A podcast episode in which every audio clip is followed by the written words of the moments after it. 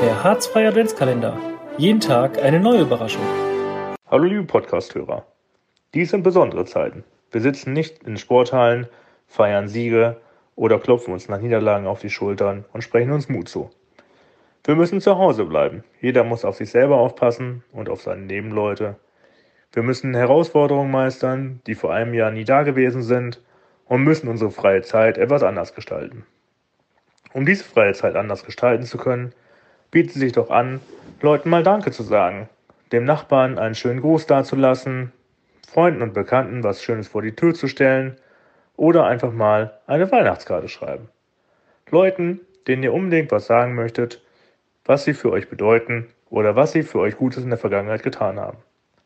Also nutzt diese freie Zeit, anders als sonst, und schreibt eine Weihnachtskarte an die Liebsten, die euch besonders wichtig sind.